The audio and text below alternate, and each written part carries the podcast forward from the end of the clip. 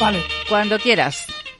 Durante estos días yo he estado hablando muy bien de Repsol. No ha funcionado mal Repsol.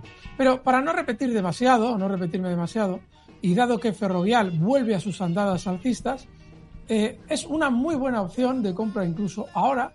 El stop que le podríamos fijar a Ferrovial en 32,75 está en 33,05 y el primer objetivo alcista en 33,60. Ferrovial en el mercado español.